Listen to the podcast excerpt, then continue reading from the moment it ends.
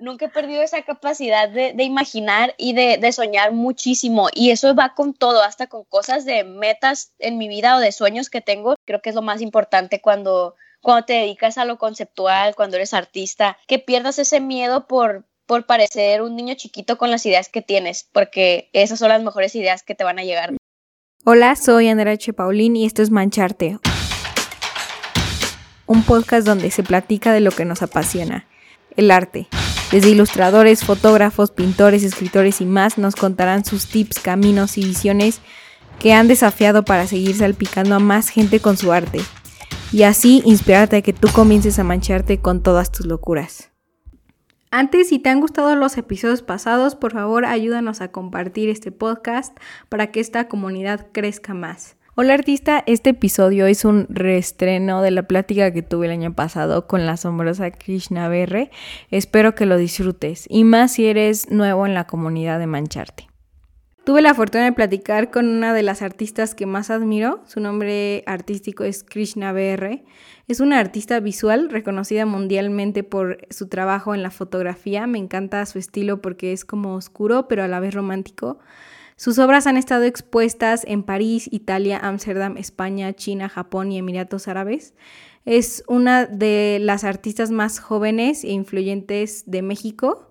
Además de que su trabajo impacta muchísimo, ella tiene muchísimos mensajes que quiere dejar a este mundo. Esta plática me inspiró muchísimo, entonces creo que a ustedes también. Tocamos temas increíbles como el soñar, inspirarte, el bloque creativo, que esta época en la que estamos es un renacimiento, cómo encontrar tu estilo, tu mensaje, la sociedad. En serio, solamente disfrútenlo y escúchenlo con calma. En serio les va a dejar algo muy bueno que aprender. Muchísimas gracias por estar en este episodio de Mancharte. ¿Cómo estás? Muy bien, gracias por invitarme y pues felicidades por este proyecto. Muchísimas gracias. ¿Y cómo llegaste a la fotografía y a todo lo que estás haciendo? O sea, ¿cómo fue que empezó este camino tuyo? Pues de empezar tengo varias historias, pero creo que la primera es desde que llegó una cámara a mis manos. La primera vez que empecé a tomar fotos, pues fue cuando mi hermana empezó a estudiar comunicación me encanta contar esa historia porque fue como en 2012, 2013, que hubo una época como de Facebook y Tumblr que estaban como que esas dos redes sociales, que es cuando estaban de moda los mostachos y las galaxias y todo eso, ¿sí te acuerdas? Ah, sí, como el YOLO y, todo eso, ¿no? El swag, ¿no? Así es, cuando estaba de moda eso también estaba de moda que todos empezaban a tomarse fotos con algún desenfoque de fondo y tenían fotos bonitas de perfil. Entonces fue cuando mi hermana empezó a estudiar comunicación en un semestre le pedían la cámara, pero en realidad podía tener cualquier cámara, la podía pedir prestada para los proyectos, pero nos salíamos como de, ok, tú pídele una mejor cámara a mi papá y nos la compartimos, pues de que tú la usas para la escuela y yo la uso para tomar mis fotos, porque desde muy chiquita yo siempre había tenido como que me gustaba mucho el arte, me gustaba mucho bailar, cantar y todo, pero nunca era constante con algo, o sea, lo hacía como unos años y lo dejaba de hacer y ya me gustaba otra cosa y así. Y con la fotografía, pues mi, mi, papá al principio como que no quería que me comprara una cámara porque creía que iba a ser lo mismo. Y con la cámara de mi hermana, cuando se la compraron, yo empecé a tomar fotos, me tomaba fotos a mí y fue cuando ya empecé a hacerme los autorretratos y mi inspiración desde el principio siempre fue Tumblr, WeHeard y esas redes sociales. Y justo después de esto eh, fue que empecé a tomarme fotos a mis amigas, a otras personas, pero me gustaba hacer retratos que tuvieran como un sentimiento, una historia, algo más allá, pues no era nada más como que quiero una foto bonita. Me gustaba darles como un enfoque distinto a lo que yo siempre veía. Y así fue como nacieron las selfies o los autorretratos artísticos con esa idea de, de, que vemos tantas fotos al día que se pierde esa esencia de lo que en realidad es un retrato artístico y empecé a hacer ese tipo de retratos que se enfocaran más en un personaje, en una historia. Ahora se convirtió en lo que es Krishna. Como tu trabajo es súper surreal, ¿no te costó o sea, al principio saber como de dónde mezclar estas ideas o crees que parte de tu personalidad te llevó a mezclar la fotografía con tu estilo surreal? Pues yo creo que en cualquier tipo de arte que hagas siempre va a hablar mucho de ti, tu estilo. Entonces en mi caso yo creo que habla mucho de las cosas que me gustan y de lo que yo vengo disfrutando de artísticamente desde hace años. Creo que es, muy importante en cada artista en cada persona esas referencias visuales que tienes o ese universo simbólico que te vas haciendo desde chiquito con los libros que lees, con las películas que son tus favoritas y creo que eso es lo que fue construyendo mi estilo. A mí, antes de que empezara yo la fotografía, me gustaba mucho la pintura y, esto fue lo que marcó como un antes y después en mi estilo, el hecho de, ok, pinto horrible, no, no sé si si pueda seguir como que practicando este don del dibujo, de la pintura, no lo seguía haciendo, pero creo que tengo otro lienzo muy parecido que puede ser la fotografía y en este lienzo yo puedo crear algo ya desde tener un elemento y saber que lo puedo transformar. En la pintura era desde cero, entonces las ideas eran mucho más difíciles para mí de, formular, de hacer. Y ya con la fotografía fue como de que, ok, tengo esta cobija, pero en Photoshop se puede ver como una cortina. ¿Sí me entiendes? Era como que con todo lo que puedo transformar eh, ya lo tengo. Y con mi estilo, pues era un plus de, quiero que parezca una pintura, quiero hacer que el ambiente, el personaje, la peluca que me ponga termine pareciendo que soy una ninfa. Y todo esto fue como voy a tratar de explotar todo el ser creativo y todo mi estilo y todas las cosas que he visto para transformarlo en lo que son mis fotografías. Ahorita que dijiste como todo lo visual cuando eres pequeño y como tu universo, o sea, ¿qué historia crees que eh, que conozcamos así como en películas o libros así que te hayan marcado mucho en tu niñez que ahorita se refleja mucho en, en tu estilo? Uy, pues de mi niñez, yo te puedo decir que Disney, o sea, mis fotos están bien oscuras, pero parecen como, a veces me dicen como la última foto que subí, por ejemplo, la de pandemia, me dicen como de que es que parece que fuera una película como maléfica o una referencia como un personaje, un villano de Disney. Creo que siempre, eh, bueno, la mayoría de las niñas tenemos de que nuestra princesa favorita es lo que sea la película y en mi caso a mí desde chiquita me gustaban, así como cosas de Disney, también me gustaban muchas cosas oscuras. Mi princesa favorita era La Bella, pero mi película favorita desde muy chiquita fue Harry Potter. El primer libro que leí fue Harry Potter.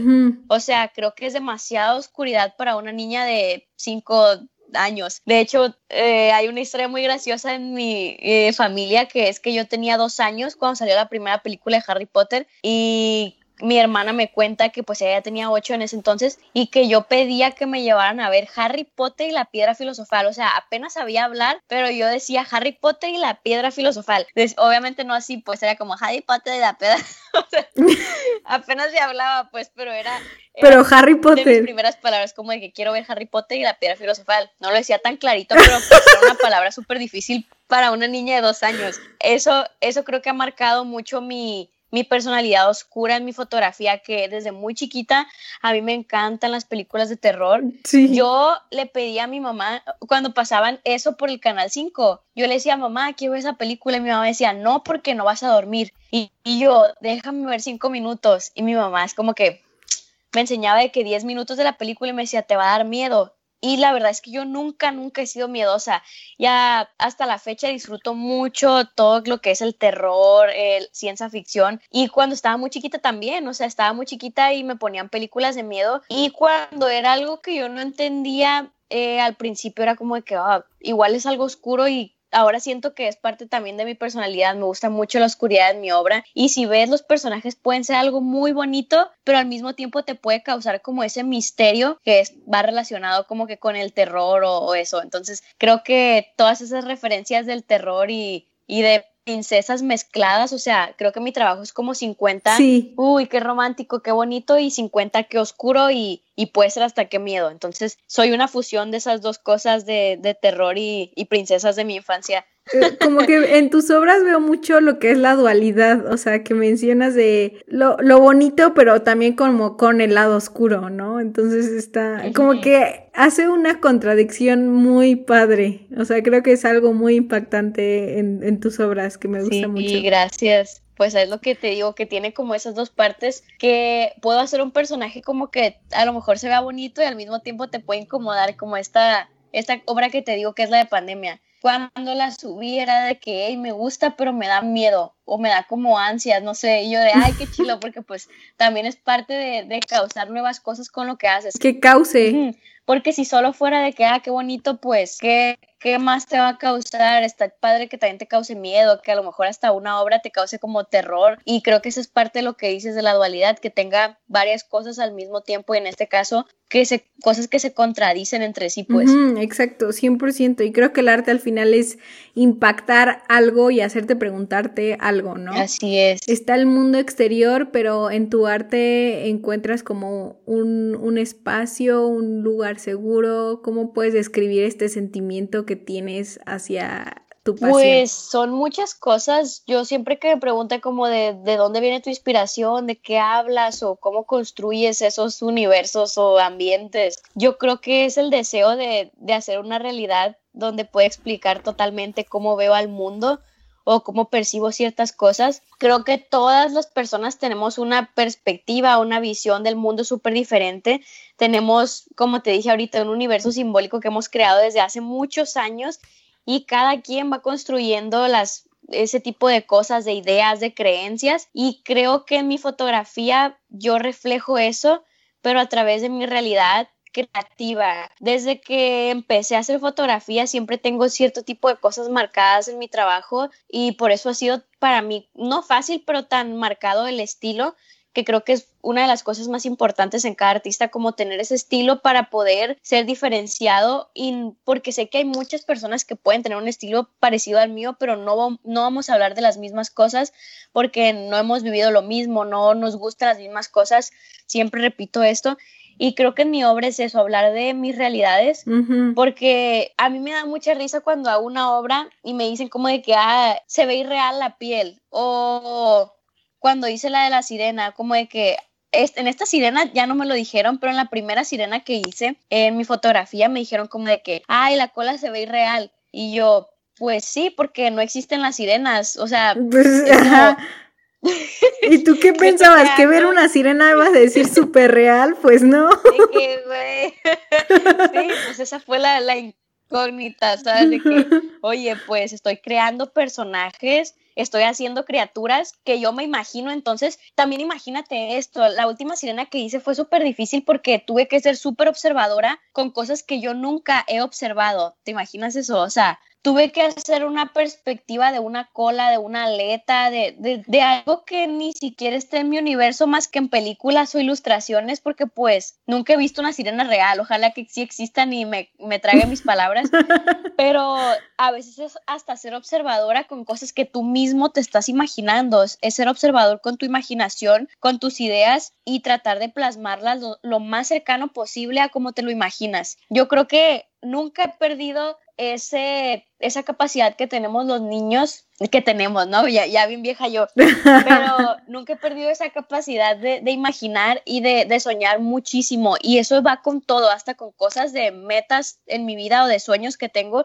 Siempre soy de, ok, me imagino esto o veo un elemento y siempre pienso cómo se puede incorporar en mi trabajo eh, o en qué se puede convertir. Y, y siempre me, me, relaciono de esta manera como que con un niño y todavía me siento una niña porque creo que soy súper, súper imaginativa. Y esto es como que una capacidad que cuando estamos ya más grandes perdemos por miedo, por lo que quieras, por ideas. Y yo creo que yo no la he perdido y, y siempre trato de mantenerla lo más posible, no importa que con ciertas cosas o ciertos gustos sea como de que ya tienes 20 años, mija. Pero eh, de esta parte de la imaginación todavía la tengo como bien desarrollada y creo que es lo más importante cuando, cuando te dedicas a lo conceptual, cuando eres artista, que pierdas ese miedo por, por parecer un niño chiquito con las ideas que tienes, porque esas son las mejores ideas que te van a llegar. ¡Wow! ¡Qué increíble! Y sí, creo que ese es el reto de ser un artista. A lo que dices de cómo puedo sacar lo que tengo en mi imaginación a, a, la vida real. Sí, o sea, justamente cuando vamos creciendo, pues nos van diciendo de, no, enfócate en lo real, ¿sabes? O sea, enfócate, esto es la realidad, tu mundo no. Entonces creo que igual es como súper, súper importante. ¿Cómo te inspiras en estos días que estás en cuarentena? ¿Qué le recomiendas a la gente? Uy, la neta, pues ha sido, sí ha sido difícil, o sea, no te voy a decir de que, uy, yo estoy bien inspirada, soy la artista, o sea, no. la queen, sí.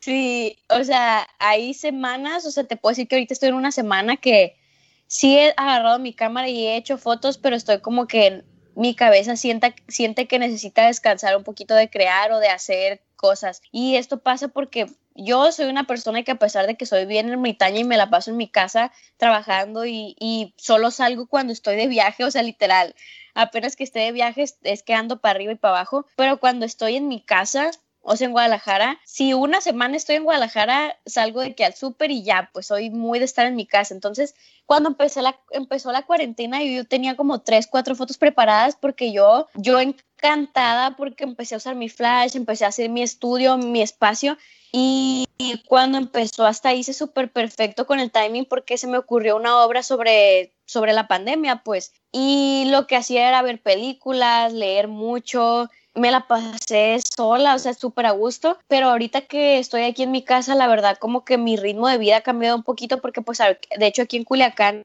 estoy con mis papás, tenía mucho sin estar con mi familia, los cuatro juntos, y en caso de la inspiración, yo creo que es siempre importante tener un momento para ti solo o para ti sola. Yo siempre digo que siempre hay que tener espacio para meditar y no de que te pongas como de que oh, no algo ya más acá. como, ajá, como Buda.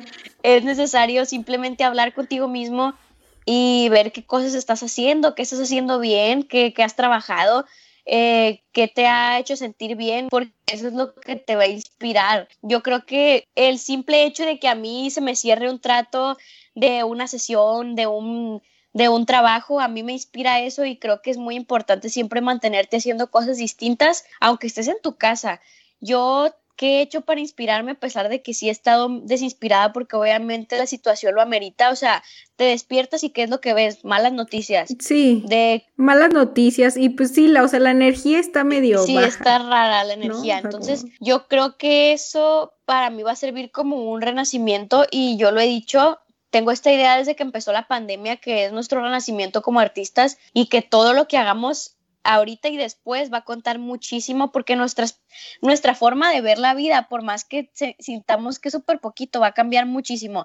Entonces creo que lo importante ahorita es prepararte muchísimo para ese renacimiento que viene en el arte y en todo, porque hasta en el modo de protesta el arte ha cambiado un chorro en estos meses. Entonces creo que la inspiración ahorita a lo mejor está muy baja y lo único que podemos hacer es tomar como un descanso de a lo mejor crear si es la situación, pero creo que la inspiración está en todos lados y hasta las malas noticias son inspiración porque tienes que saber lo feo que está el mundo y tienes que crearte tu perspectiva de las cosas que están pasando. La verdad yo me he mantenido como medio silenciosa eh, esta semana porque las semanas pasadas sí estuvieron un poquito como fuertes de todo lo que estaba pasando. Yo ni siquiera sabía qué perspectiva dar pero como soy artista, yo creo que siempre, yo siempre siento la, la, necesidad de hablar un poquito de lo que pienso de las cosas, ya sea con mi trabajo o hablando de eso si es que estoy dentro del problema como sociedad. Y creo que las últimas cosas que han estado pasando, lo de Estados Unidos, lo de George Floyd, lo que pasó aquí en México, para mí ha servido de inspiración de que tengo que hablar un poquito de, del mundo. Y eso para mí ha servido como, necesito hablar de esto, yo sé que me va a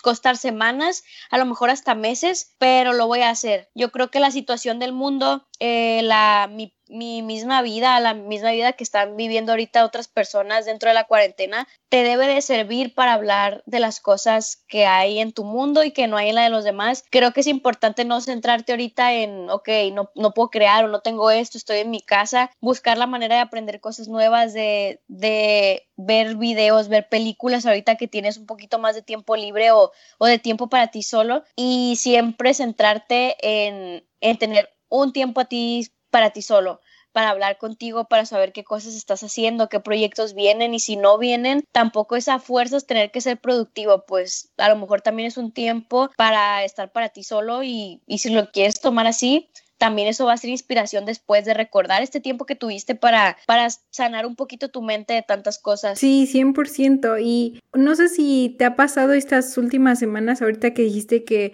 sí han sido como medio fuertes mundialmente. Eh, has tenido un, bloque creativo. ¿Qué has hecho para salirte de, del bloque creativo? Pues normalmente tengo bloqueos cuando tardo mucho sin tomar la cámara porque siento que no tengo inspiración. Eh, por ejemplo, la semana pasada dije, no manches, ya tengo desde que hice la foto desde la, de la sirena sin agarrar la cámara y sin hacer fotos. O sea, es ¿qué voy a hacer? Voy a ver cosas que tenga en mi casa, pelucas, lo que sea que agarre en mi casa y me voy a hacer fotos X. Cuando yo digo fotos X, son fotos que yo no tengo planeadas, no fotos que igual soy súper extravagante y bien inventada, pues.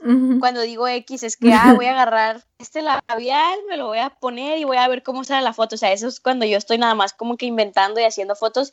Y muchas veces de eso salen fotos bien padres. Eh, por ejemplo, tengo una foto que se llama Dark Age, que es una foto en blanco y negro donde me sale como que la peluca volando y esa foto fue después de un bloqueo que yo dije, no sé qué voy a hacer, pero me hace falta improvisar porque no tengo ideas en este momento. Y agarré la cámara y dije, ok, solo sé que va a ser una foto blanco y negro elegante. A ver qué sale. Agarré una camisa con un cuello bien extravagante de mi mamá, que la camisa era blanco y negro y una peluca que me quedaba así como bien larga. Puse el abanico, me puse de inventada a posar y salió una foto bien padre que es de mis favoritas por más sencilla que esté.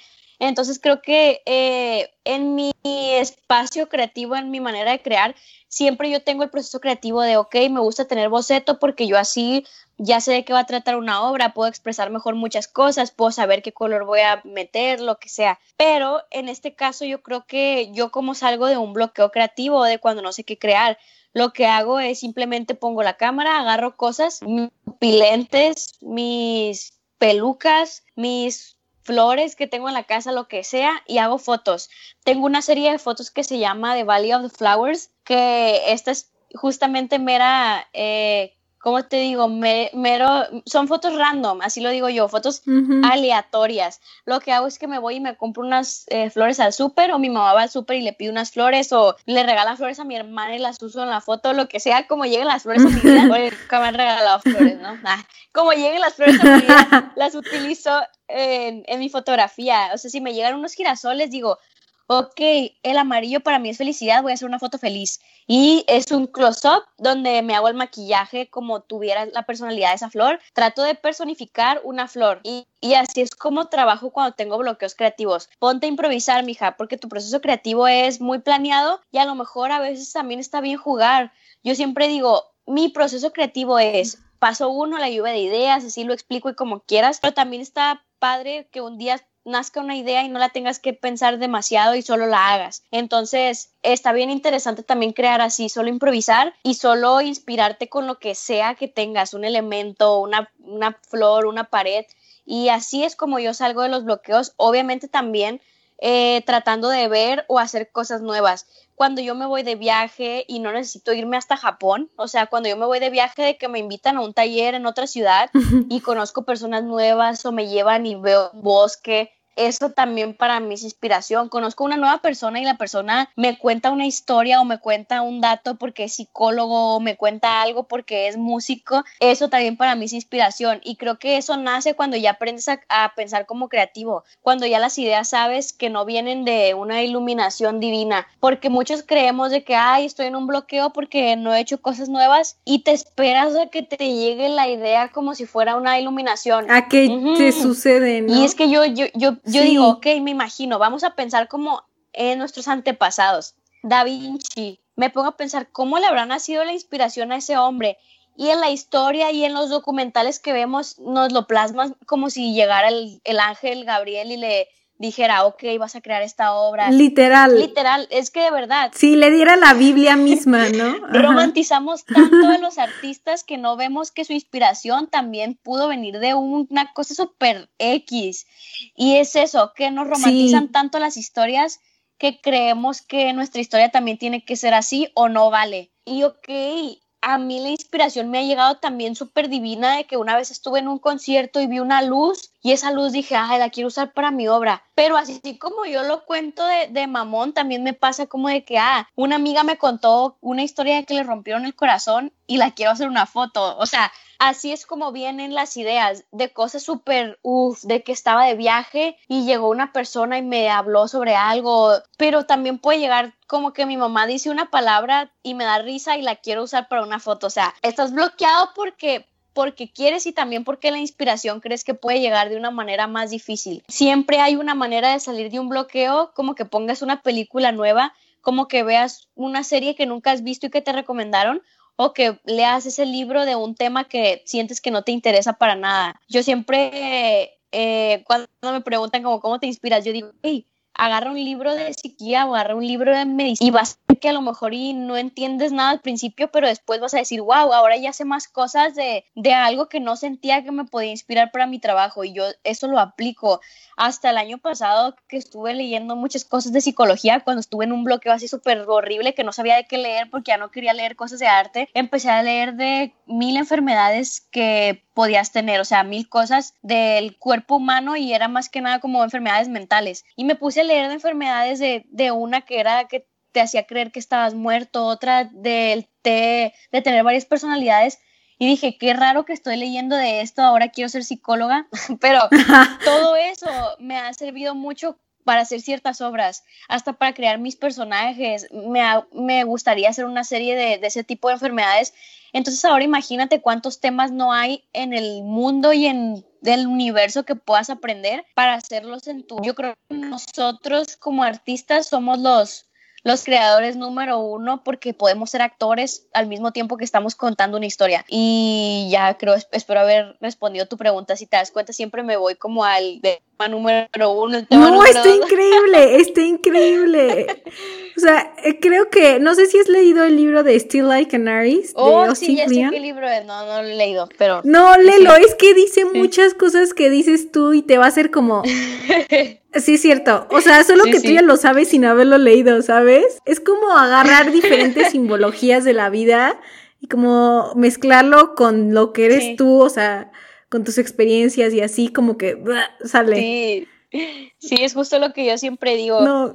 Eh, hay muchos artistas que, pues para ellos a lo mejor es difícil entender esto de que lo que sea que representes en tu obra no es totalmente tuyo. Y es, es como, como que nos pega en el ego saber esto. Pero mira, simplemente, si nos vamos a los, a los artistas genios, lo que quieras, vamos a irnos a, a, Leonardo da Vinci y Van Gogh. Ok, los dos tienen obras maestras que todos vamos a recordar toda la vida, generaciones y generaciones y generaciones, pero ellos también tuvieron sus referencias. O sea, mi artista favorito que es Velázquez, su gran ídolo fue Caravaggio y mi gran ídolo a lo mejor es alguien dentro de la fotografía y yo sin querer de ver su obra voy a utilizar ciertas referencias, me va a gustar un color y lo voy a tratar de meter a mi obra. Lo importante aquí es robar y convertirlo tuyo. Yo siempre digo esto, en lo que sea que hagas siempre vas a tener referencias de alguien más y es casi imposible que sea 100% original, pero eso no es malo, lo importante es que seas auténtico, que todo lo que robes lo conviertas en tuyo, que si vas a utilizar ese color azul que viste en la noche estrellada, lo hagas con tu estilo y tú hagas tu personaje. Es muy difícil para muchos entender esta parte de inspiración y plagio, porque muchas veces yo digo esto de que tú roba y roba y roba y conviértelo en tuyo, pero para mí esto es inspiración y lo terminas convirtiendo en tuyo, porque yo tengo obras donde yo le robé el color a Dalí, donde yo le robé el color a Velázquez, pero yo hice un personaje que a ellos no se les hubiera ocurrido nunca. ¿Por qué? Porque ellos no viven en mi época, porque ellos no conocieron un teléfono celular como lo conocemos nosotros. Entonces yo les estoy robando, pero lo estoy convirtiendo en algo que ellos no pudieron crear porque ya no existen y ellos no vieron eso. Entonces es muy importante entender esto. Tú le estás robando así como alguien a ti te va a robar y es un círculo vicioso bien interesante que nunca va a terminar y siempre va a ser parte de, de, lo que es la creatividad. Si tú robas y lo conviertes en tuyo, ya le estás ayudando a alguien que lo que robe sea como un círculo vicioso que se va a convertir en autenticidad. La originalidad ya en estos tiempos, o se me hace que nunca existió, o sea, nunca existe algo completamente original, porque, como te digo, Van Gogh tiene sus referencias de que ah, era amigo de, otra persona que también pintaba, su papá lo trató así, entonces su hermano hacía esto y a él le gustaba ese color porque a su hermano también le gustaba y su tía le enseñó, ok, estoy haciendo nada más suposiciones, ¿no? Pero lo que me refiero es que tú de muy chiquito te vas haciendo ideas, creencias, lo que sea, que te convierten en lo que eres hasta hoy en día y ya después vas haciendo cosas nuevas, como sea. Y de esto es lo que yo digo que por eso no, nunca eres 100% original, porque tus ideas vienen de tus papás, vienen de, de tus amigos, de los artistas, de, de, las cosas que ves. Entonces, entonces tu trabajo es ser auténtico y convertir todas esas cosas que ves y que sueñas en algo que sí sea completamente tuyo. Por eso yo te digo ahorita lo importante que es el estilo. Ajá. Lo importante es que sepas qué cosas quieres tocar, cómo las quieres tocar, porque tu originalidad ya no existió nunca. Tu autenticidad sí, tu manera de, expresar las cosas auténticamente sí. Y eso te puede convertir a la larga en original porque tú vas a saber cómo ir, ir creando este tipo de cosas y añadirlo a tu estilo y a tu manera de, de crear y de ir construyendo esto. No, sí, 100%. Te recomiendo el, ese libro. Todo lo que dijiste, te lo juro. Lo voy a leer. Eso dice, crack. Crack.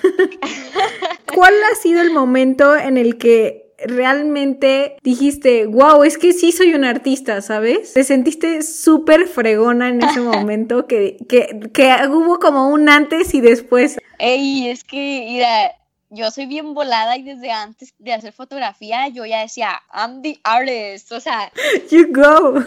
te puedo contar desde 2006 que yo decía, wow, primer eh, aire de grandeza. Yo digo aire de grandeza, ¿no? Porque yo creo que sí, sí está bien padre como que creer en ti mismo, porque eso es lo que ha hecho también que tenga esa seguridad en mi trabajo, que yo nunca soy una persona que va a ir por el mundo diciéndote de que mira lo que hago y no yo soy más de, mira lo que hago, tú puedes ser igual que yo, porque todos podemos hacerlo. O sea, yo soy más así porque creo que para mí fue ese camino de seguridad tan, tan marcado que yo creo que si todos lo tuviéramos, cosas más nos saldrían bien, porque es muy importante siempre creer en lo que haces y, eso se ve plasmado muchísimo. La primera vez que yo dije de que, wow, tengo muchísimo talento. Cuando iba a teatro, yo tenía como nueve, eh, ocho y nueve años cuando empecé a ir a teatro. Y la verdad, eh, yo me considero una persona también tengo una dualidad bien extraña en mi personalidad y eso lo confirman muchas personas que me conocen muy bien. Yo sé que si ahorita te preguntaran de que, ah, ¿cómo es Krishna? Tú dirías, ay, es bien extrovertida, hablamos un chorro y ni, nos conocíamos, pero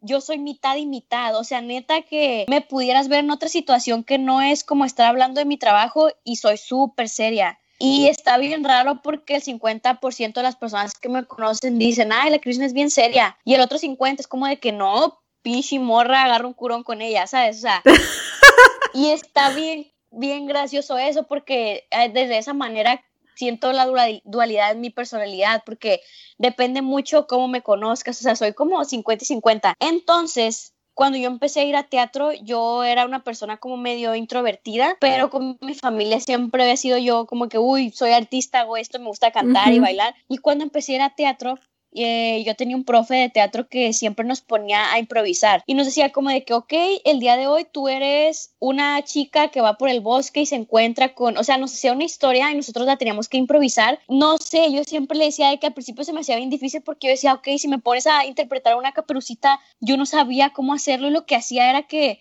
simplemente hacía parte de mí a ese personaje y te voy a contar una historia bien graciosa. Una vez nos pidió que hiciéramos a una cenicienta, pero iba a ser una cenicienta que tuviera una personalidad como la de nosotros. Y así fue como yo como que empecé a hacer mis personajes, empecé a como que a ser un poquito más extrovertida en esa parte como que creativa.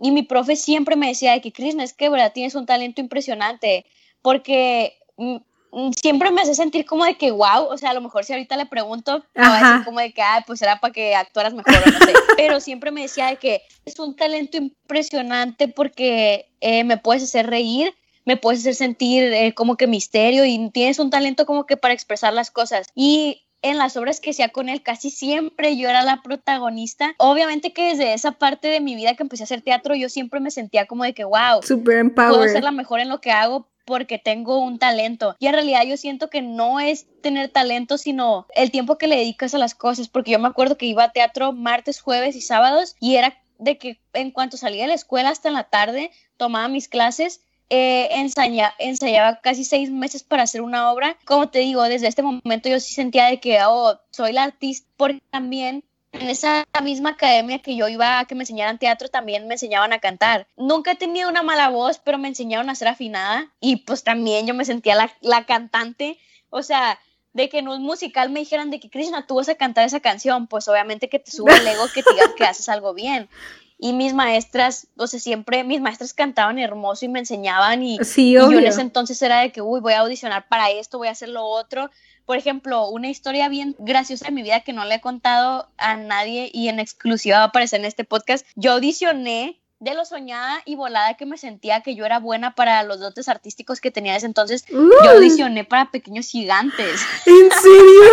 ¿Y esto? y- para que veas lo volada. No, ¿y quedaste? volada. No, no, no quedé, pasé de que un filtro. Y ya desde ese, después de ese filtro ya no pasé, pero yo igual me sentía bien volada. O sea, no no manches. creas sí. que yo salí de, no salí de ese casting diciendo como de que, ah, chale, no sirvo para nada. No, yo salí de ese casting como de que, plebe, Así de- haber estado en la tele.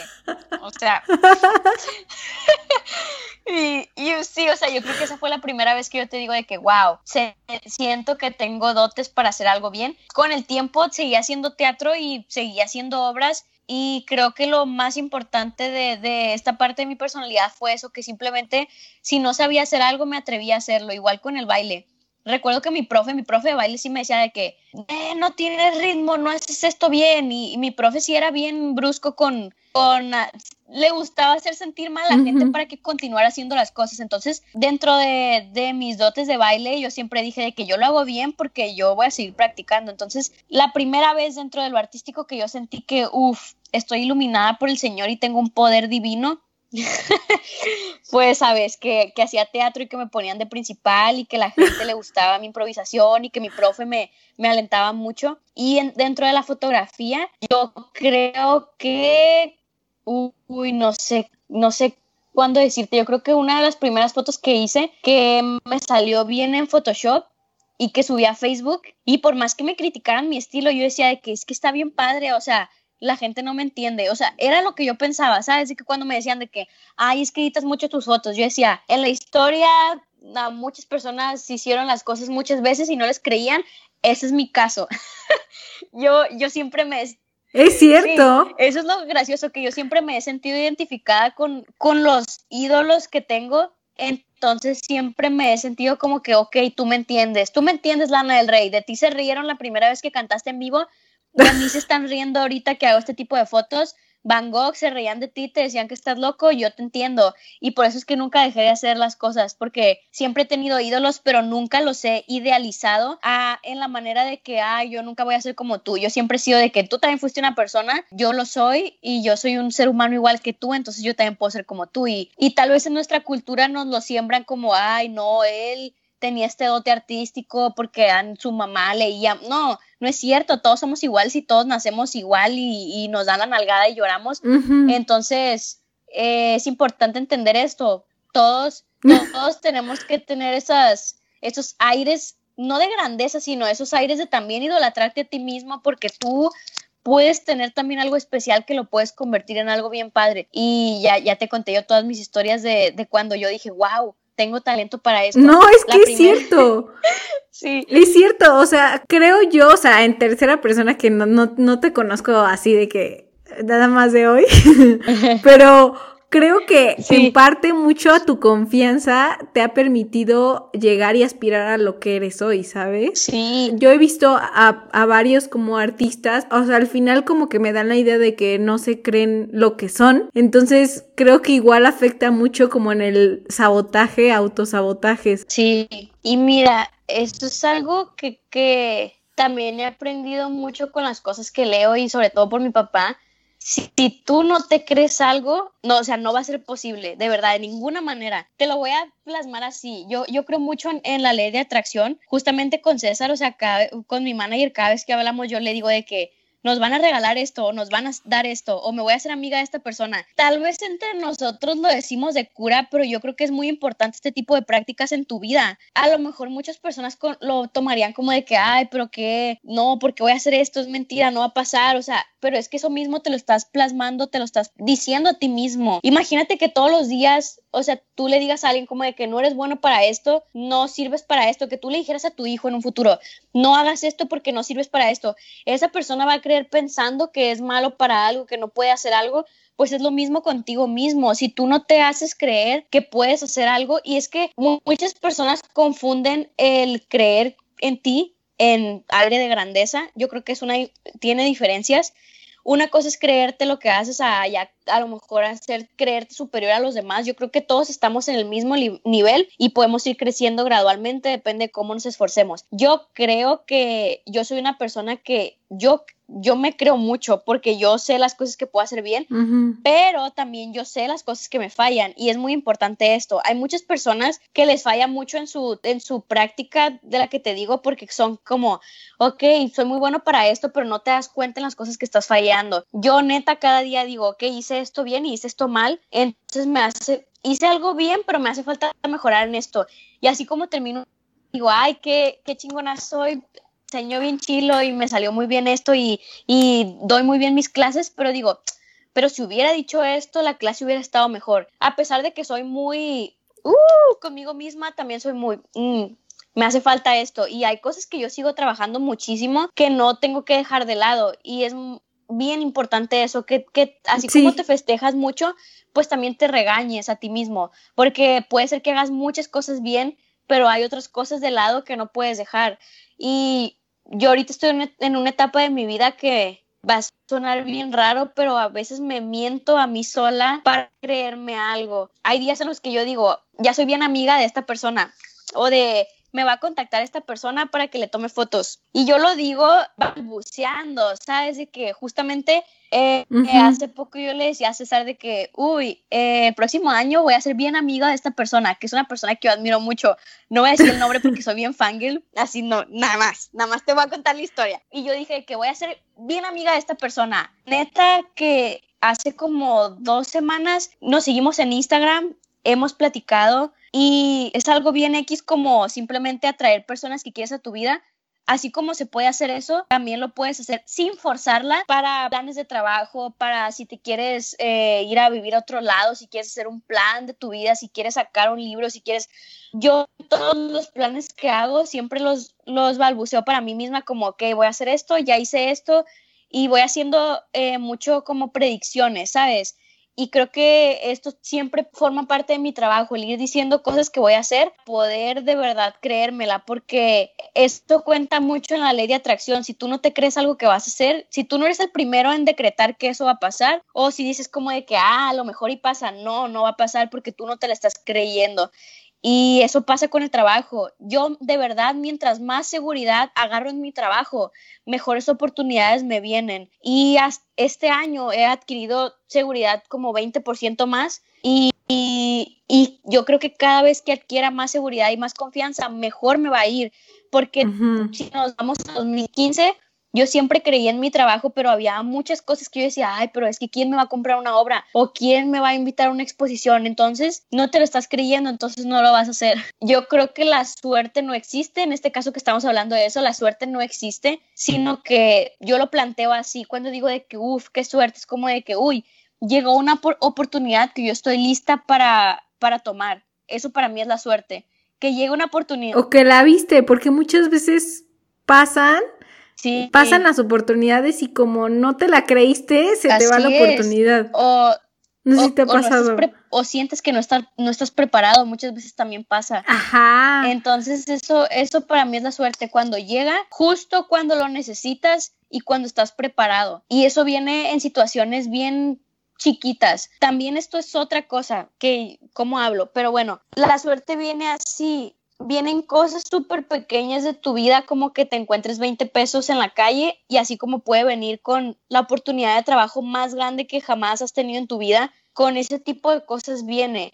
Y también muchas veces lo esperamos en cosas súper grandes y andamos ante la vida con, con un con una personalidad como de que, ah, no me sale nada, no me sale nada, nada más me dieron esto, nada más me salió esto bien, pero yo siempre digo, eh, ganas un concurso y el, y si no lo ganas, te entristeces. Pero ¿por qué te entristeces? Tú no sabes si perdiste, pero a lo mejor una persona vio tu trabajo y te vaya a contactar o dices, ah, no quiero ir a, este evento porque pues nada, no, no sé, no voy a conseguir nada de eso. Pero tú no sabes las infinitas posibilidades que hay en universo que a lo mejor en una te encuentras con alguien que es amigo del primo de, de la empresa con la que quieres trabajar y luego te haces amiga de esa persona y, esa persona después te contacta con otra que es amiga del primo de, o sea, ¿sí me entiendes? Sí. Toda, todo el mundo es una, un efecto mariposa que tú no sabes en qué pueda terminar, entonces no puedes ir por la vida pensando en que nunca tienes suerte para algo, en que nunca te sale algo bien, porque tú mismo estás creando eso que va a pasar. De, tú vas por la vida así, eso es lo que te va a pasar. Y yo sé que es imposible que siempre vayamos por la vida como de, uh, todo va a salir bien. Yo también hay veces que soy súper negativa y de que digo, ah, chale, nada, me está saliendo bien, estoy haciendo malas cosas, pero es bien importante también darte, darte cuenta de esto, de que tú estés decretando las cosas a negativo para que empieces a, a poder decretar un poquito más positivo las cosas. Y pues también es bien importante rodearte de las personas correctas. O sea, si mi hermana, por ejemplo, que es una de las personas que siempre está como de que, uh, te va a salir bien. Si mi hermana estuviera como de que, ay, pues no creo, porque pues ya no te salió bien esto. También es muy importante rodearte de personas que, que te den para arriba en tus proyectos. Y esto puede ir desde amigos hasta, no sé, familiares. De verdad, tu círculo en el que te rodees también es muy importante y eso tú lo vas a ir construyendo depende de las cosas que decretes. Por ejemplo, si así te lo digo, ahorita que a lo mejor César nos está escuchando, si mi manager fuera como de que, ay, no creo que nos salga esto porque pues ya nos dijeron que no. Si fuera ese tipo de persona, yo le dijera, ay, pues no, ¿para qué estás aquí? O sea, ¿sí me entiendes? Ajá, adiós. Sí, o sea, me estás jalando. Y eso va con, con todas las personas que te rodees. Si tienes un amigo que es negativo, no lo escuches. O sea, yo creo que es muy importante también rodearte, rodearte de personas que te den para arriba y de ese tipo de, de, proyectos que te hagan crecer porque eso es el espacio de trabajo que tienes, el espacio familiar, el espacio de amigos. Entonces, también eso es decretar el tipo de personas que tengas en tu vida y, eso te va a hacer crecer mucho. Oye, ahorita que mencionas todo lo de los amigos y así, ¿tienes amigos que igual compartan como tu misma pasión eh, en general, o sea, al arte o, qué consejos igual le das a, las personas que van empezando y que no tienen como esta clase de amigos y no saben por dónde buscar los amigos correctos? de otros media hora de historia aquí, ¿eh? Porque, uff. No, no, no, no importa. Muy interesante. Es otro de tus consejos, please. Mira, te voy a contar así como me pasó a mí. Yo, yo siempre he sido una persona, eh, pues, por ejemplo, me he considerado que siempre he tenido varios, muchos amigos. Por ejemplo, yéndonos desde la secundaria, era como de que, uy, sí, eh, tengo muchos amigos y sí, soy parte de este grupo, lo que sea. Pero ya fui creciendo. De hecho, entré a la prepa y, me pasaba, que creo que esto a muchos nos pasa, no soy la única, pues no es como que me sienta la única y diferente. Entré a prepa y nunca tuve un grupo de amigos. O sea, era parte de todo, pero al mismo tiempo de nada, no sé. Ajá, de nada, sí, sí, sí. Todos me conocían y yo era Krishna, la de las fotos y sí, lo que quieras, pero al momento de decir, ay, quiero salir con alguien o quiero ir al cine a ver esta película, era como de que, bestia, no tengo amigos. Y eso pasaba por mi cabeza muchas veces y de verdad que hasta me hacía sentir muy triste el hecho de que, ok, es que nadie nadie entiende mi trabajo, nadie entiende las ocupaciones que yo tengo a los 16, 17 años, nadie hace este tipo de proyectos, por lo tanto nadie es igual que de responsable que yo dentro de esta escuela. Y era bien difícil porque así como tenía amigos para salir un día que se me antojara ir a tomar un lado un día que quería ir al cine, al mismo tiempo yo no tenía amigos para que me ayudaran a hacer unas fotos o que me ayudaran a... No, y quedé pensando qué difícil debe de ser encontrar un lugar donde tú te sientas que eres parte. y la primera vez que lo sentí fue eh, y yo 2018, como en 2018, eh, empecé a hacer un grupo con mis amigos, que mis amigos, o sea, mis amigos que te digo, todos son fotógrafos, a ellos yo los conocí por Instagram, los conocí en eventos, los conocí en, en grupos de Facebook y fuimos haciendo una comunidad muy bonita de fotógrafos que se aconsejaban. Teníamos un grupo en Facebook donde yo decía, amigos, tengo esta nueva foto, ¿les gusta? Y ellos de que, eh, sí, pero ponle más brillo en esta parte o no, no me gusta esto. Y nos ayudábamos mucho, nos decíamos de que, mira, este concurso. Y fuimos creando un grupo de amigos bien padre porque todos usábamos redes sociales, todos éramos fotógrafos, pero fíjate que yo desde antes de esto siempre he sido una persona súper, eh, eh, ¿cómo se dice? Siempre he sido una persona como todo del internet. Cuando tenía como 8 años, yo era adicta a Stardoll, que es un juego en línea. Es un juego donde tú vistes a las muñecas, donde tú vas a fiestas, donde tú eh, haces diseños. Y ahí fue cuando te puedo decir que hice mi primera comunidad donde yo me sentía parte, donde yo sentía que tenía amigos. Pero pues internet, ¿te imaginas lo difícil que debe ser para una niña de 8 años conocer a amigos virtuales? Obviamente que no. Pero años después empecé a hacer mis grupos de Facebook de Lana del Rey. Yo era administradora de páginas de Facebook de Melanie Martínez, de amigos que tenían los mismos gustos que yo. You go. Y ahí no eran fotógrafos.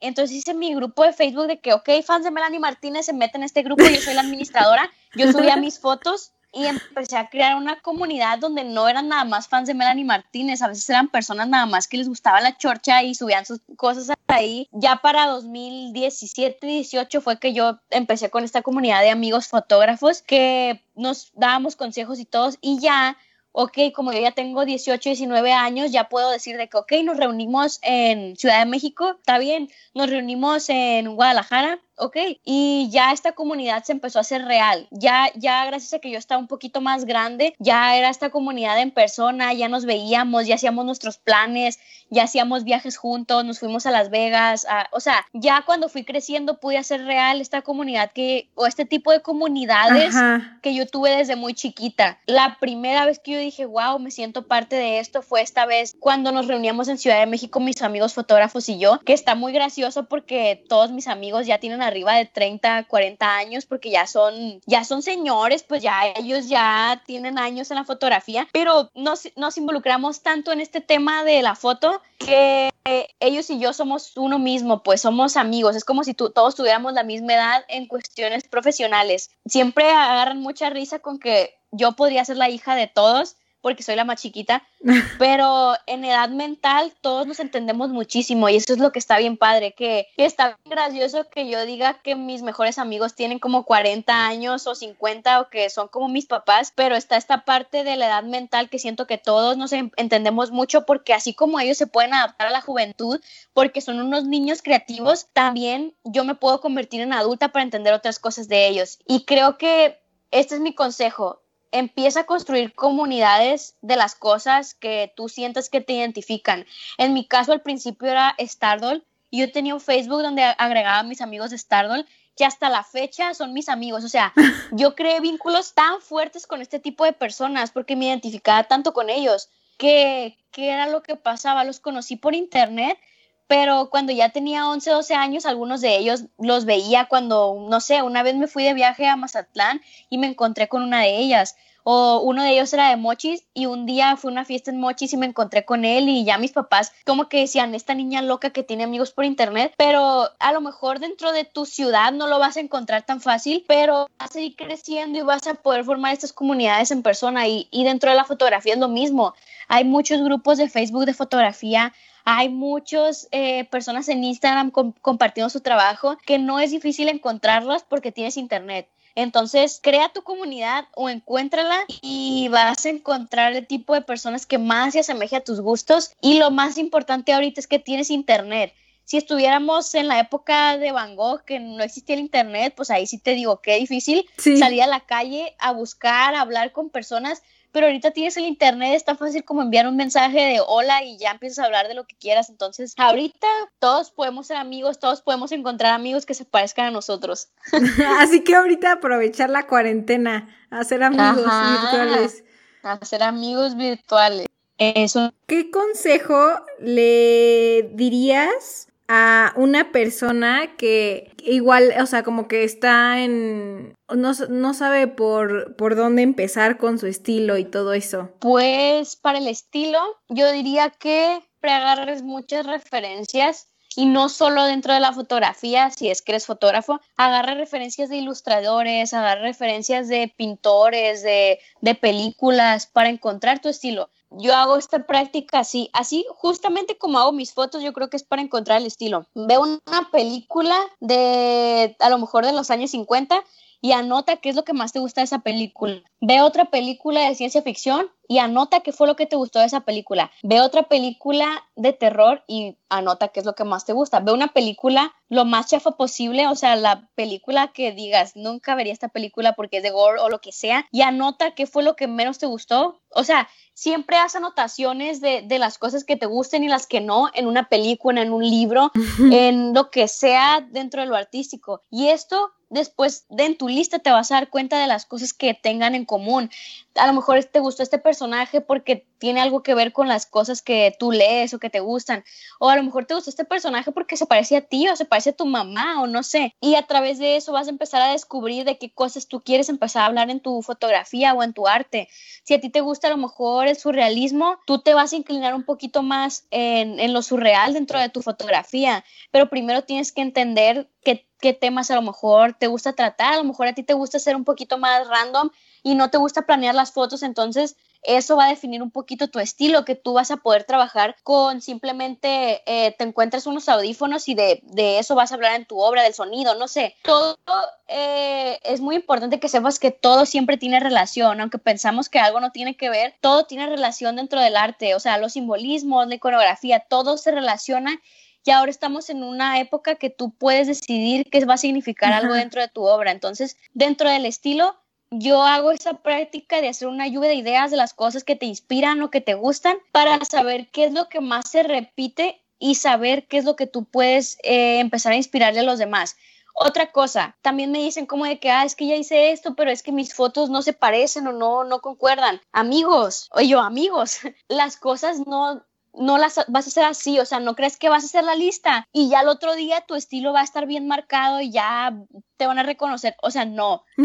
El estilo se desarrolla de uno a tres años mínimo. Y ok, yo te exagero porque si les digo de que ah, yo en dos meses ya tenía mi estilo, van a pasar los dos meses y van a decir, Krishna, ya llevo tres meses y no tengo el estilo. Es como con las rutinas del gimnasio. O sea, lo pongo ahorita de ejemplo porque creo que es lo que más no, nos podemos ver como a la larga. La rutina te dice, si tú lo haces todos los días y si comes esto, de tres a cinco meses vas a tener este cuerpo. Simón, a lo mejor, pero cada cuerpo es diferente, cada metabolismo es diferente, a lo mejor y puedes tardar un poquito más. Es igual con el estilo cada cabeza es diferente, todos somos diferentes, a lo mejor tu estilo tú lo puedes hacer en tres meses, pero a lo mejor para otras personas es más tardado porque no han tenido referencias dentro de su vida, entonces van a tardar más de un año y es muy importante entender que todo es práctica. En tu primera foto a lo mejor no te va a salir, en la segunda tampoco, en la quinta a lo mejor tampoco,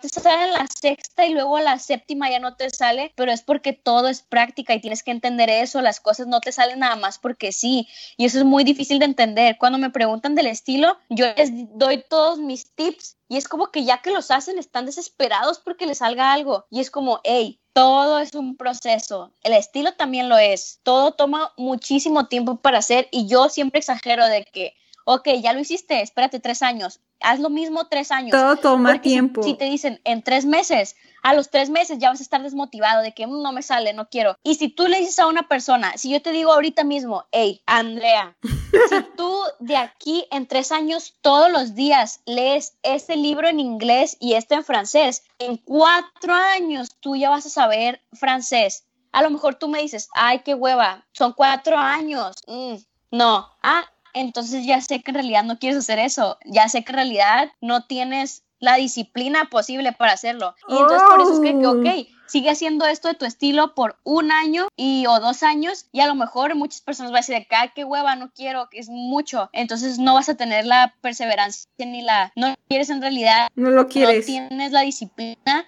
para de verdad construir algo así. Yo sé que muchos que sí están empezando a hacer fotografía conceptual, se les va a parecer mucho tiempo, pero dentro de ese tiempo no es solamente hacer fotos porque sí, o sea, dentro de ese tiempo vas a descubrir muchísimas cosas de lo que quieres hacer. Por eso yo creo que la práctica es lo más importante, porque dentro de ese año que tú estés leyendo ese libro para aprender francés, a lo mejor descubres que también te gusta otro tipo de cosas que se relacionen con el francés. ¿Sí me entiendes? Dentro de la foto es lo mismo. Sí. Dentro de lo que desarrollas tu estilo esos cuatro años, a lo mejor descubres que también te gusta subir tu trabajo a, redes sociales y que quieres eh, estudiar marketing. O sea, todo puede tener una relación y es por eso que yo siempre digo que el camino es mucho más importante que cuando llegas al resultado, porque dentro del camino aprendes muchísimas cosas de ti, de lo que quieres hacer y el estilo por eso es importante, porque en esos tres, dos años que construyes tu estilo totalmente, el estilo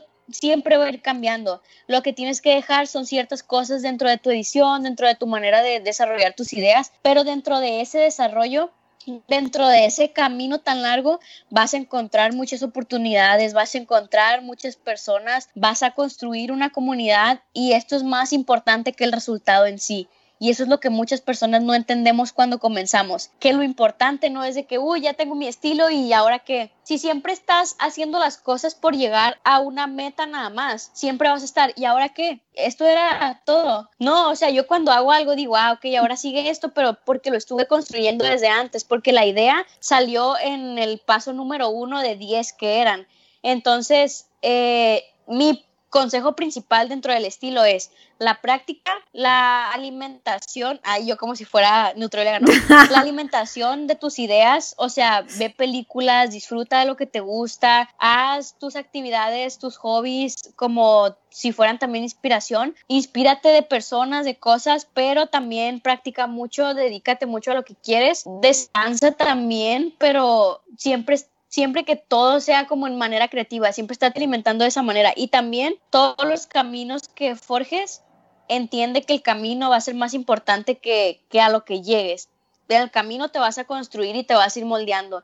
Esa es mi historia para dar el consejo más importante, que es que la perseverancia es lo que te va a llegar a hacer algo. y la dedicación es lo más importante dentro de un artista. Eso es lo que yo considero. Eres muy sabia, Yuko. Te lo juro. Eres así como la vudú del arte. Ay, ojalá. Dios te oiga, mija, Dios te oiga. Si mañana te muriera, o sea, si hoy te diera coronavirus, que no, o sea, eso no va a pasar, toca madera. Pero si mañana te da y tú no, bro. si mañana te da hoy, ¿qué mensaje le darías al mundo? Así lo esparcerías por todos lados. Este mensaje, ¿ok? Esto hace... No, tengo demasiados mensajes y uno de ellos es ojalá hubiera más arte y menos odio en el mundo. Ojalá fuéramos más empáticos eh, con lo que sentimos o, lo que sienten las otras personas para poder expresarlo. Creo que ese es el mensaje que generaciones y generaciones quisiera implantar un poquito con mi trabajo. Desde que empecé a hacer fotos, mi mensaje siempre es, si tienes algo que expresar, hay muchas maneras de hacerlo. Y creo que por eso el mundo está como está. Y yo sé que yo no voy a descubrir cómo hacer que el mundo sea una utopía, porque también es parte de vivir el hecho de que todo tiene su dualidad, como lo comentábamos, pero creo que nuestra distopía está bastante desequilibrada en esta etapa del mundo. ¿Por qué? Porque cada vez nos volvemos seres menos empáticos y esto viene también con la generación que somos nosotros, que es la generación de las redes sociales. Yo lo que trato de hacer a través de mi red social, que es Instagram y Twitter, lo que quieras, es ser muy empática con las personas. Porque por más de que yo no pueda saber por qué estás pasando tú o yo, yo no te pueda ayudar directamente en lo que tú estés teniendo de problemas, tampoco voy a tratar de hacer lo contrario y muchas personas sí. Te voy a dar un ejemplo. En las redes sociales como podemos poner nuestra cuenta privada y mm, ya no pueden saber nada de nuestra vida. Para muchas personas es muy fácil el hacer un comentario destructivo hacia otra persona. Entonces cada vez, o sea, cada año nos hacemos más antipáticos ante este tipo de cosas. ¿Por qué? Porque es tan fácil como enviar un mensaje de odio a alguien que te cae mal o a alguien que no te gusta cómo está llevando su vida, en vez de ponerte a ver dentro de ti qué es lo que te hace falta, qué es lo que estás haciendo mal, qué cosas deberías cambiar. Te la voy a poner así, en todo el tiempo que yo tengo en mis redes sociales, nunca he hecho un comentario que no sea constructivo hacia una persona. Yo creo que eso es parte de, de, de la empatía es, es muy válido que no te guste algo, pero cada vez, o sea, por ejemplo, yo me meto a Twitter y veo comentarios que yo me quedo, ok, pero ¿en qué ayudas con esto? Me gusta mucho las personas, sí, sí, sí, me gusta mucho las personas que tienen su punto de vista y que dicen, esta persona no me gusta como piensa porque yo pienso esto y para mí esto es así y para mí esto es, ok, tú piensas esto, lo respetas, estás dando tu opinión, es muy válido porque yo también lo hago, si algo no me parece, no me voy a callar y lo voy a... Pero así como hay muchas personas que dan su opinión, hay muchas que creen que como otras dan su opinión y es válida, hay otras que piensan que pueden irrumpir en tu pensamiento o en tu manera de hacer las cosas o que pueden pensar algo de cómo llevas tu vida y es por eso que si yo tuviera un último mensaje para el mundo es, por favor, eh, hagan más arte y desenfóquense en las cosas que hay mal en su vida y empiecen a sacar ese tipo de cosas a través del arte, a través de, de, su creatividad, a través de sus proyectos. Y creo que no lo daría como mensaje, creo que llevo años haciéndolo con mi trabajo y si pudiera haría obras que hablaran de esto y haría más cosas para poder hacerlo en el mundo, porque creo que lo puedes decir con palabras, pero nunca vas a llegar de la manera indicada a la persona.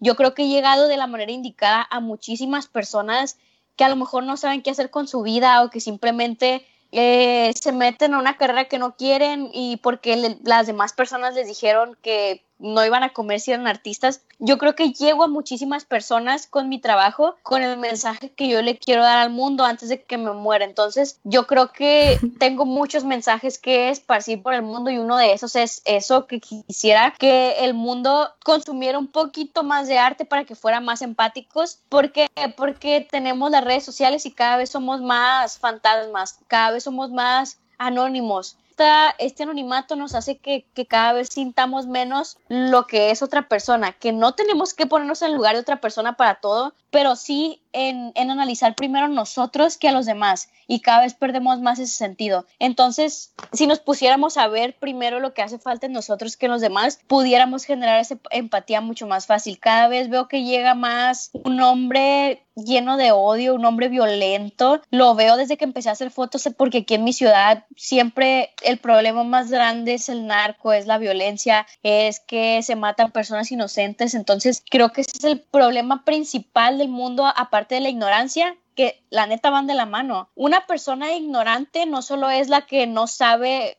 o sea, no es la que, ay, no sé esto, no. Yo soy una persona ignorante y todos somos ignorantes. ¿Por qué? Porque hay muchas cosas que puedes saber y las ignoras día con día y siempre ignoras cosas, así como ignoras la situación en la que está el mundo y no puedes hacer nada, sientes que no puedes hacer nada porque es una situación muy difícil o muy muy grande ya la situación de odio, de racismo, pero no te das cuenta que, que el ignorar estos problemas, tú también eres parte porque estás ignorando las situaciones que tú tienes dentro de tu persona de racismo, de odio, de, de violencia. Te puedo decir que dentro de mi persona, hasta hace semanas que pasó lo de George Floyd, me di cuenta que yo con acciones bien pequeñas de mi persona, alguna vez en mi vida también he sido clasicista o racista y todos lo hemos sido, pero el darte cuenta de esto es que una parte de ti deje de ser un poquito menos ignorante. ¿Por qué? Porque si yo me diera cuenta que yo también he hecho comentarios a una persona de cualquier tipo que la, que la pueden encajar dentro de este tipo de cosas como racistas o, clasicistas. Si yo no me doy cuenta, lo voy a seguir haciendo y voy a dejar pasar que otro tipo de personas dentro de mi círculo social o dentro de mi familia haga este tipo de comentarios,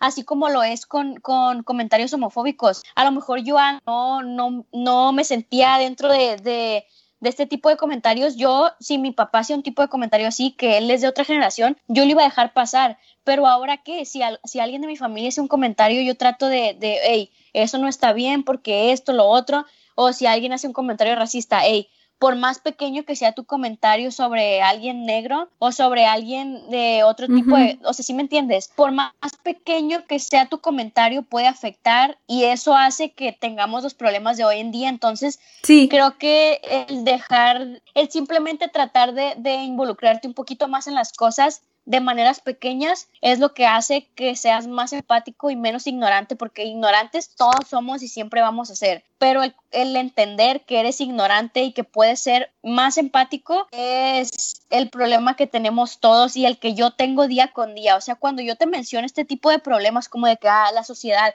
soy también la sociedad, o sea, no quiero, no quiero sonar como yo soy la filósofa, cuando lo digo como de que todos es porque de verdad yo también, y el, hecho de, o sea, somos parte de todos. A desconstruirte y empezar a, entender este tipo de, de situaciones en las que estamos todos día con día es muy importante. Lo que sí agradezco es que somos una generación muy despierta, la verdad, nunca había he visto tanta conciencia de parte de muchas personas, aunque muchos de otras generaciones digan, ay, es que es por mames, es por encajar. No importa cómo formes parte, si eres parte activa, está bien, porque somos una generación más despierta, somos una generación que, que llama mucho más a los problemas y que forma parte, no importa por lo que sea, si es por quedar bien, por lo que sea que formes parte, te estás despertando un poco más y te estás informando de lo que está pasando. Entonces, mi mensaje para el mundo fuera ese, eh, más empatía, más arte y menos odio. Y, y, mi mensaje está en todas mis obras. si me muriera, ojalá me pusieran un museo y, y alguien que me ha escuchado platicar de toda mi obra la explicara así como platican de, las, de la simbología de todo. Ojalá alguien se tomara el tiempo para escuchar todo, todo lo que he dicho dentro de cosas como esto, para que pudiera explicar un poquito que mi trabajo no, no es solo crear personajes, sino es también platicar de esta época en la que estamos viviendo, de esta línea del tiempo en la que estamos viviendo. Que yo sé que soy una artista muy pequeña a comparación de lo que han sido otros artistas o lo que son otros artistas eh, en la línea en la que estoy viviendo, pero ojalá en esta línea temporal se pueda hablar de todo lo que estamos pasando de esta manera creativa, de esta manera artística y de este renacimiento que estamos teniendo en la cabeza muchas personas. Buenísimo, 100% comparto tu idea, ¿no? Y a pesar de que dices, soy una artista pequeña, o sea, impactas a la gente, o sea, creo que eso es, eso es lo, eso es como una de las metas que impacte ya sea una persona, o sea, estás impactando a alguien. Y pues sí, eh, ahorita que lo dices, justamente es lo que te estoy platicando, es como, te digo, la, los cambios en nuestra persona o nuestras ideas, nuestras creencias, van de poquito a mucho hasta que puede impactar al mundo. Entonces, creo que es igual con el arte. Así como el coronavirus eh, puede infectar a una persona y esa, y esa persona puede infectar a 100 y a miles y se puede hacer un círculo. Es igual con todo, con tus ideas, con tus creencias, con tu manera de ver las cosas. Por eso siempre eres muy responsable de cualquier cosa que digas y hagas, por más que, por más que no lo utilices solo en redes sociales tu idea puede impactar a una persona, pero esa persona puede impactar a otras 100 y otras 1000. Hay que pensar, es mi analogía perfecta, muy estúpida, pero es mi analogía perfecta. No, está increíble, está increíble. yo me siento como un virus positivo, ¿sabes? Yo siento que cualquier cosa que yo ponga en mis redes sociales puede impactar a una persona, pero esa persona para mí es importante, porque con el tiempo a lo mejor esa persona impacta a otra y con el tiempo esa otra ya impactó a tres y, es un círculo vicioso que no tiene fin. Entonces, a mí ya me impactó una persona, entonces mi trabajo es seguir con ese círculo vicioso. Yo creo que eh, yo sí funciono, si la vida te da algo, yo trato de regresar ese algo a otra persona, a un animalito, a, a mi familia, a no sé, creo que cualquier cosa que te dé la vida la puedes regresar y vas a generar ese impacto y ese círculo vicioso con lo que sea, con una palabra, con un consejo, con, un abrazo, con lo que sea, puedes regresar este tipo de acciones y ojalá lo pudiera aplicar día con día. Obviamente es algo en lo que todos seguimos trabajando, pero creo que ya tenerlo en tu cabeza es activar un chip de que todo puede ser un virus positivo también y todo se puede ir convirtiendo en algo muy bueno y lo puedes continuar en en muchísimas personas. Me encantó, me encantó. Es tu punto de tu bucket list. Es viajar por todo, todo el mundo. O sea, quiero, quiero hacerme una idea tan precisa de, todas las culturas. Obviamente no puedo de todas, pero quiero hacerme una idea tan precisa de, de cómo son, no sé, los asiáticos, de cómo son los mexicanos, por más que sea mexicana, obviamente en cada lugar es diferente, de cómo son personas de América del Sur, de las cosas que les gustan, de qué, o sea, yo quiero viajar por todo el mundo y hacerlo tanto de poder de verdad describirte 100% esto. Sí. Y esto es como que a mí me encanta como decir de que neta mi, mi meta un, número uno cada que voy a un país es analizar tanto a las personas y tanto sus gustos y su manera de ver la vida que llego a México y digo, ok, esta persona es, ¿de dónde será esta persona? Mi, mi, mi fantasía siempre está analizando a las personas para, para conocerlas un poquito, aunque todas sean súper diferentes. O está bien interesante esto, pues, de cómo un mexicano es así. Sí, sí, yo también hago eso. porque a veces también es hasta con, hasta con las facciones ya tengo este talento de, ok, veo a una persona de internet y digo, es coreano con a lo mejor francés o europeo, y ya lo escucho hablar y digo, mm, ha de ser por acá. No, sí, sí, sí. Incluso así aquí en México, igual, o sea, con tus amigos o así, o sea, aplicas como la psicología, así de esta persona puede ser que tenga este, este miedo, este gusto, este, ¿sabes? O sea, como que Aparte es increíble cómo te, o sea, cómo a veces cuando hiciste como un análisis erróneo te sorprende la gente y es como, ah. Sí, mira, de hecho ahorita acabas de mencionar algo bien importante. A mí me encanta ser bien observadora con las personas, que neta, para mí ya es súper fácil eh, eh, entender como que las vibras de las personas buenas, malas, falsas. Y esto, esto creo que también es porque me, me toca conocer a muchas, muchas personas en mi trabajo, tocar muchos puntos, muchos trabajos. O sea, en mi trabajo yo soy como que mi, mi jefa, pero al mismo tiempo trabajo con muchas personas. Entonces, yo soy mucho de, de intuición. Y por eso te digo lo del bucket list, de que yo quiero viajar por todo el mundo y conocer muchísimo porque es, es, muy difícil para mí cuando trabajo con una persona de otro país. Como que entender a lo mejor a veces desde el principio las intenciones que tiene, entender un poquito la vibra, por el hecho de que siempre cambia, el idioma cambia, ese tipo de cosas como que es una como no no obstáculo, pero yo soy una persona que lee muy fácil a una persona, o sea, cuando conozco a alguien, si no me da una buena vibra, ya es como que digo, no, no sé, está raro. Y a lo mejor y me a trabajar con esa persona, pero digo, está raro. Justamente en muchas cosas eh, que he hecho, a veces a César le digo como que me mm, está rara esta persona o no sé, o ah, me cayó bien. Siempre también soy mucho de analizar a la gente, pues, y, y de verdad pocas veces me equivoco y las veces que me he equivocado tenía un pequeño presentimiento, pues, ¿sabes? Entonces, Ajá, creo dices, que ah, era la otra. Sí. sí. en mi número uno está este, de que viajar tanto, neta, de que viajar tanto a todos los países que sea posible y llenar mi, mi, trabajo en todas las galerías que sean posibles en cualquier rincón del mundo, de poder hacerme una idea de ese país, de esa ciudad, de, de quisiera conocer, me gusta mucho conocer. Y, y neta que mi, mi fascinación por viajar está demasiado extraordinaria que he hecho dos o más al mes de, de semanas y me gusta estar de viaje, me gusta no estar en mi casa también y me gusta conocer mucho el mundo, que creo que mi, mi, mi sueño número uno, que yo sé que de verdad lo voy a cumplir, es viajar por todo el mundo de todas las maneras posibles. De hecho, eh, la próxima semana, me, no, mentira, estoy ya. En dos semanas me hubiera estado yendo a Corea con una amiga que es mochilera, ah. si no hubiera estado el tema del coronavirus. Rayos. Y neta que iba a tachar un un sueño mi lista porque otra de mis, de mis metas es viajar así, no en modo trabajo, sino conocer tipo mochilera, o sea, y lo quería hacer. Y esta amiga me invitó para viajar con ella y dije, wow, voy a tachar otro, otro otro sueño mi lista de las cosas que quiero hacer y pues no se hizo, pero yo sé que se va a hacer en un futuro. Dentro de mis metas así, pues siempre he estado viajar y viajar y viajar y yo creo que quiero, quiero conocer rincones que sea posible y, y impresionarme con el mundo porque yo no pierdo esa fascinación del turista. Siempre cualquier lugar que voy lo veo con ojos de, algo nuevo, por más que ya haya ido otras veces, siempre hay cosas nuevas que aprender de, un lugar, por más que sea dentro de mi ciudad, dentro de México. Creo que esa es mi virtud y mi defecto más grande porque me encanta estar de arriba y para abajo, entonces espero poder recorrer casi todo el mundo porque está muy grande, pero sí, es mi, mi sueño Sí se puede, sí se puede. Yo sé que sí.